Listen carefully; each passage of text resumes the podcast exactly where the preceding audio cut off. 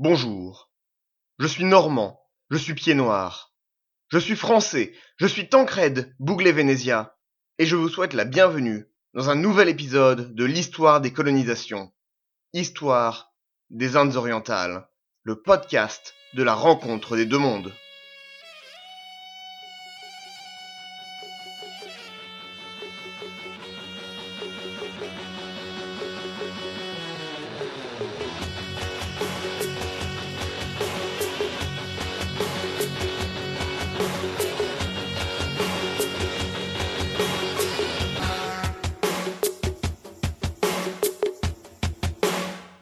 Bonjour à tous.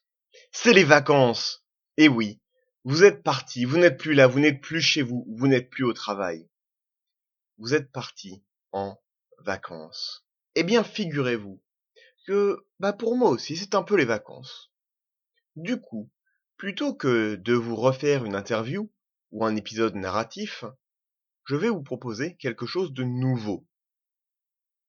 Nous faisons de l'histoire des colonisations. Alors, nous parlons circuit économique, rapport de force, grande bataille. Mais ce que j'aimerais vraiment que vous tiriez de ce podcast, c'est qu'avant tout, ce sont des femmes et des hommes, des gens comme vous, comme moi, qui sont partis dans d'autres pays, vers d'autres vies. Un des pays où c'est le plus traumatique, le plus problématique, reste encore de nos jours l'Algérie. Vous le savez, je l'ai mis dans l'intro du podcast, je suis pied noir, pas moi personnellement, ma famille vient d'Algérie et est partie quelques années après l'indépendance.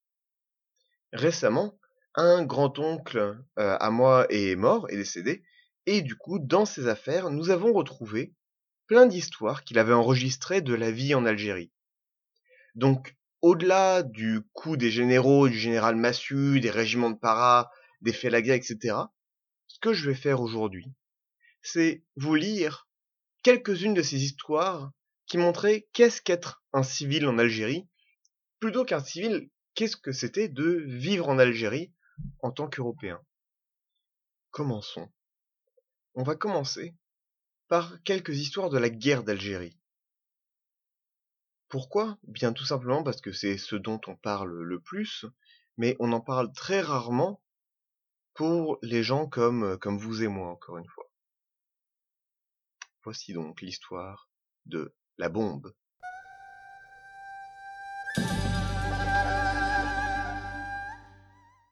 Rue Barbès.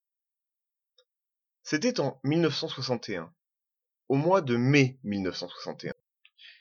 C'était le soir, Maman préparait le dîner.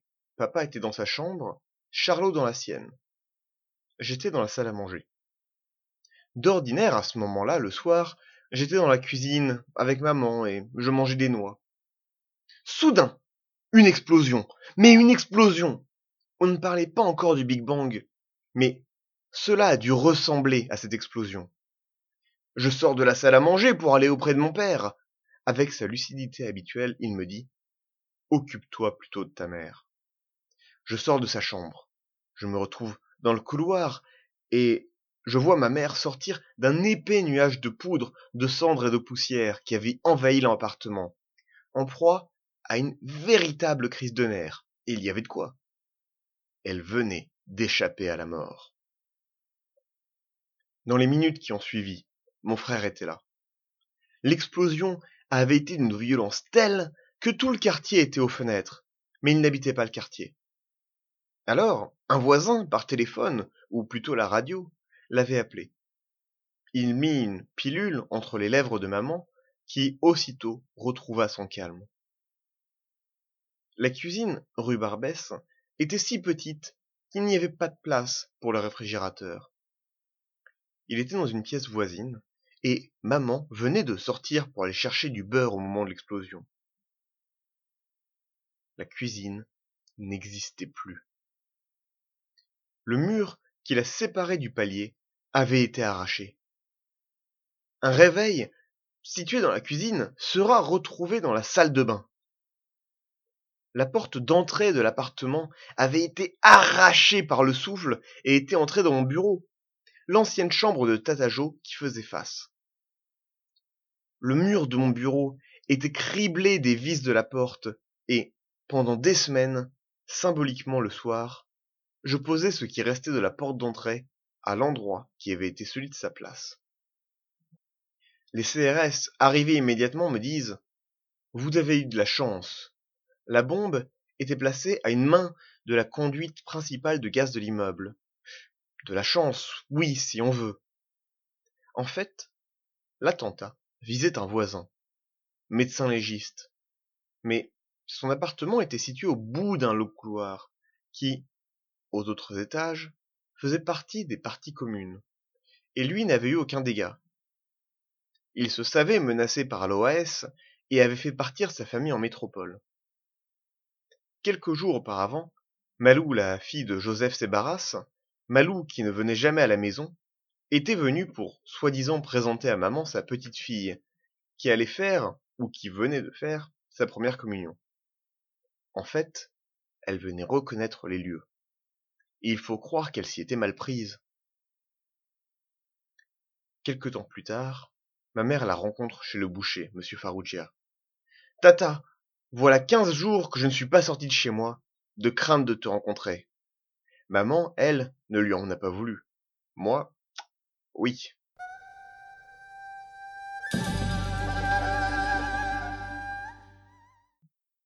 Bien. Cette histoire, nous l'avons vu, est pleine de bruit et de fureur, très littéralement. Mais la vie en Algérie, ce n'était pas que ça. Évidemment, heureusement. Les gens y habitaient. C'est pour ça que j'ai retrouvé aussi dans ces papiers une description de l'appartement, de ses souvenirs de jeunesse dans cet appartement.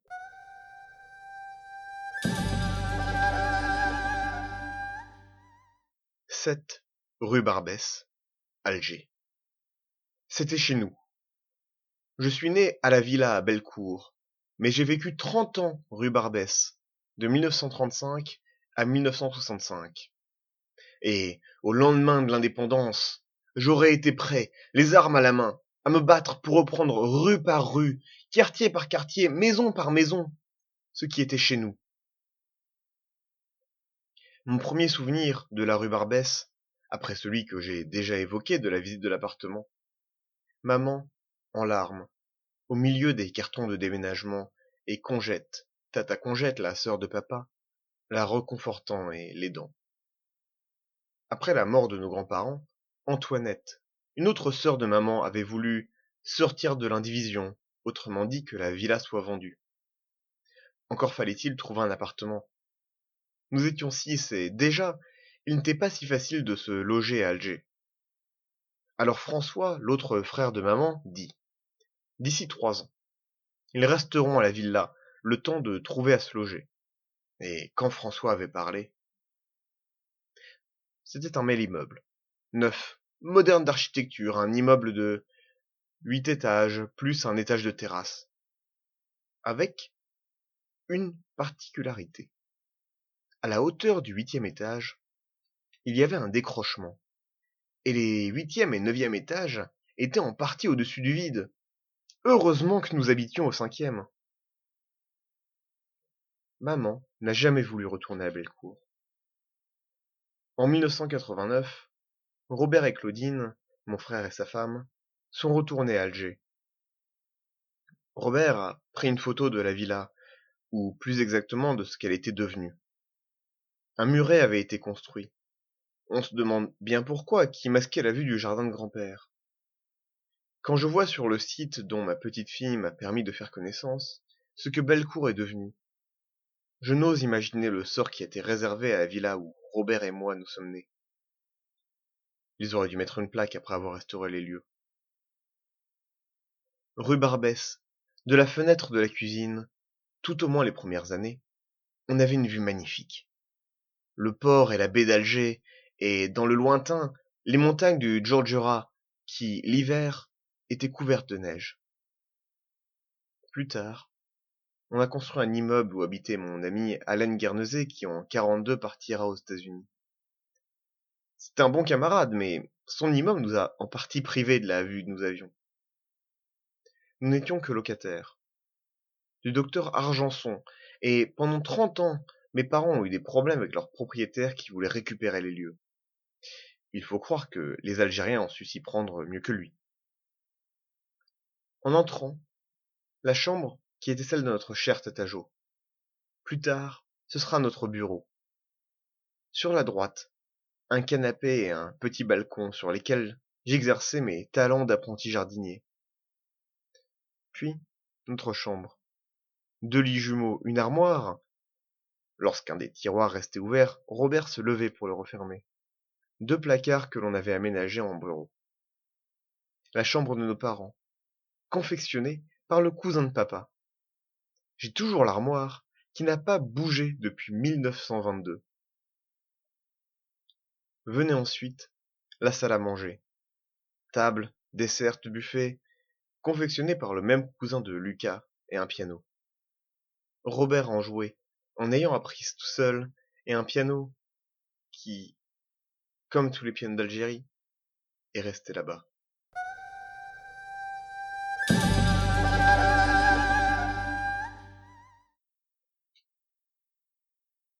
Voilà un peu à quoi ressemblait, à quoi pouvait ressentir une vie normale à Alger, avant la guerre, avant le reste. Mais il y avait, en dehors d'Alger, aussi une vie. Que faisait-il pour partir en vacances? Eh bien, j'ai ici un récit de Pâques. Pâques à El Afroun.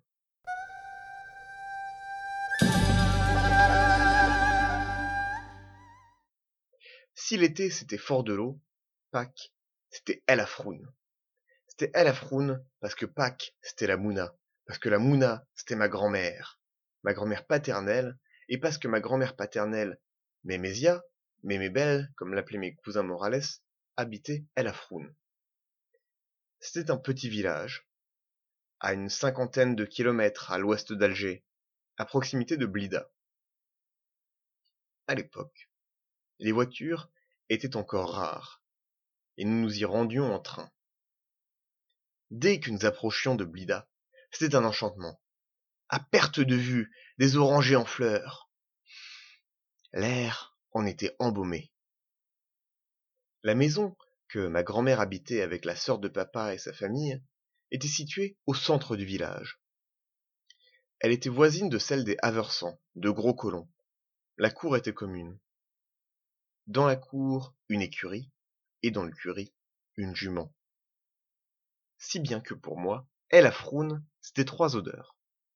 Celle des orangers, celle de la mouna, et celle du fumier, une odeur d'herbe et de terre mouillée qui était loin d'être désagréable. Une odeur de campagne. La mouna, c'était une liturgie. Lorsque nous arrivions la veille ou l'avant-veille de Pâques, les mounas nous attendaient, recouvertes de gaz, mais il n'était pas question d'y toucher avant le dimanche de Pâques. Un supplice Mémésia, qui avait toujours, je crois, vécu avec la sœur de papa, avait dû quitter Alger lorsque Henri, le mari de celle-ci, conducteur de train au temps du charbon, avait été nommé à El Afroun. Elle venait à la maison à Alger, une fois par semaine, le vendredi, le jour du poisson. Elle était végétarienne, alors elle parlait peu, mais son œil bleu pétillait de malice et d'intelligence. Elle pouvait paraître sévère, disons que c'était une conscience. Elle était la droiture même. Papa m'a souvent raconté qu'un jour, alors qu'il était un homme, il avait dit quelque chose qu'il n'aurait pas dû dire, et que sa mère lui avait adressé un regard qui lui aurait à tout jamais privé l'envie de recommencer. Mais elle aimait à rire. J'ai souvent valsé avec elle. Mais elle aimait chanter à l'intention de robert. Une chanson le docteur Queget n'est pas agrégé et là elle faisait non de la tête car robert l'était il guérit tous ses malades. Et là elle faisait le signe que oui c'était vrai. Il est détesté de la faculté. Et là elle faisait le signe que non et elle poursuivait. Quel plaisir quel plaisir de boire l'élixir du docteur grégoire. Il devait, dans la chanson, s'agir d'un médecin qui prescrivait à ses malades un verre de Bordeaux. il me revient en écrivant cela que non seulement notre grand-mère était végétarienne, mais que je ne l'ai jamais vue boire que de l'eau.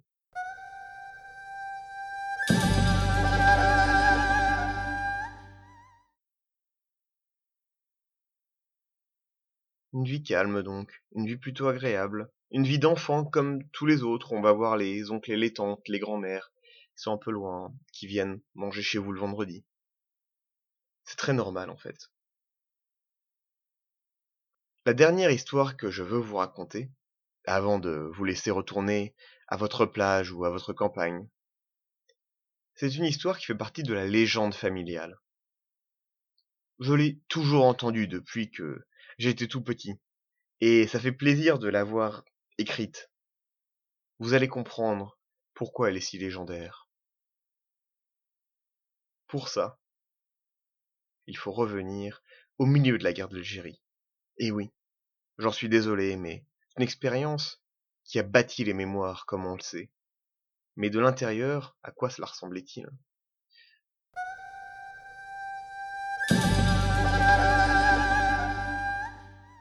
Janvier 1957. La bataille d'Alger. J'étais à Paris, à la Fondation Thiers. Je me rendais tous les jours à la Bibliothèque nationale, rue de Richelieu. Un lundi matin, je prends le métro, j'en sors à la station Palais Royal, et je rencontre le frère de Pierre de Ribet. Il me dit J'ai appris l'attentat contre ton frère. Ajoutons aussitôt Je te rassure, il n'a rien. Je ne sais plus alors si j'ai aussitôt acheté le Figaro ou si j'ai attendu d'être rentré à la Fondation. Quoi qu'il en soit dans la journée, je reçois un télégramme. Miraculé Lettre suit. Le lendemain, j'avais une lettre. Le samedi matin, mon frère avait été appelé auprès d'un petit malade dans une clinique sur les hauteurs d'Alger. Il avait garé sa voiture devant la clinique et, contrairement à ses habitudes, avait laissé la vitre avant gauche, celle du conducteur, non pas entr'ouverte, mais fermée. Il sort de la clinique, s'installe au volant et aperçoit un revolver à la hauteur de sa tempe. Au même moment, il entend le coup de feu. Il se jette sur le siège passager, mettant instinctivement le pied gauche sur la vitre. Puis, sort de sa voiture et se met à poursuivre en l'injuriant un arabe qui avait offert le feu sur lui. Celui-ci se retourne et tire de nouveau sur mon frère et s'engouffre dans un immeuble. Quelques instants plus tard, une patrouille était là. Mon frère leur dit Vous n'aurez aucune peine à l'attraper. Il vient entrer dans cet immeuble. Comment était-il habillé? lui demande-t-il. Bien habillé, vêtu d'un costume bleu. Nous venons de le croiser. Il descendait calmement par la rue parallèle à celle-ci.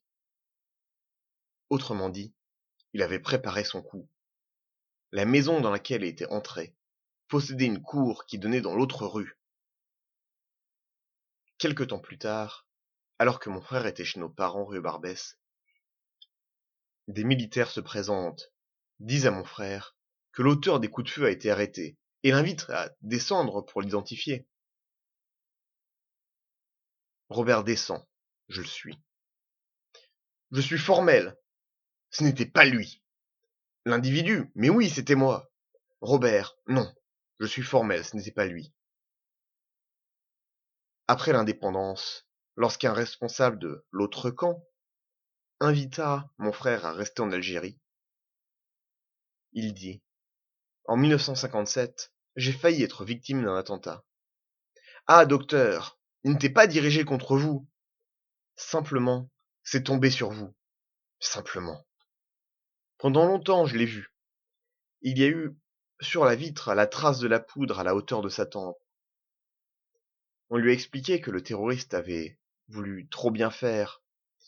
Il avait approché le canon de son arme trop près de la vitre, et l'arme avait été déviée. Le mieux est, parfois, l'ami du bien.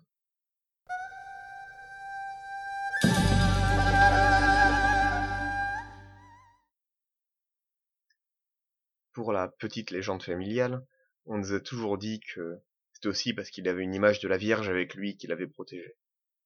Mais bon, ce n'était pas dans cette version de l'histoire. J'espère que ces quatre vignettes vous ont plu et vous aideront à comprendre déjà pourquoi je fais ce podcast, mais aussi à replacer tout ce conflit, toute cette colonisation dans le contexte des humains.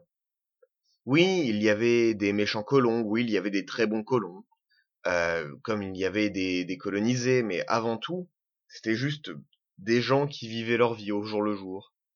Et je pense que c'est quelque chose d'assez important qu'on oublie souvent au milieu des, des grandes phrases et des grandes déclarations sur la colonisation. Avant tout, il y avait un quotidien, mine de rien, assez banal. Je vous remercie d'avoir écouté et vous souhaite à la prochaine fois. Très bonnes vacances.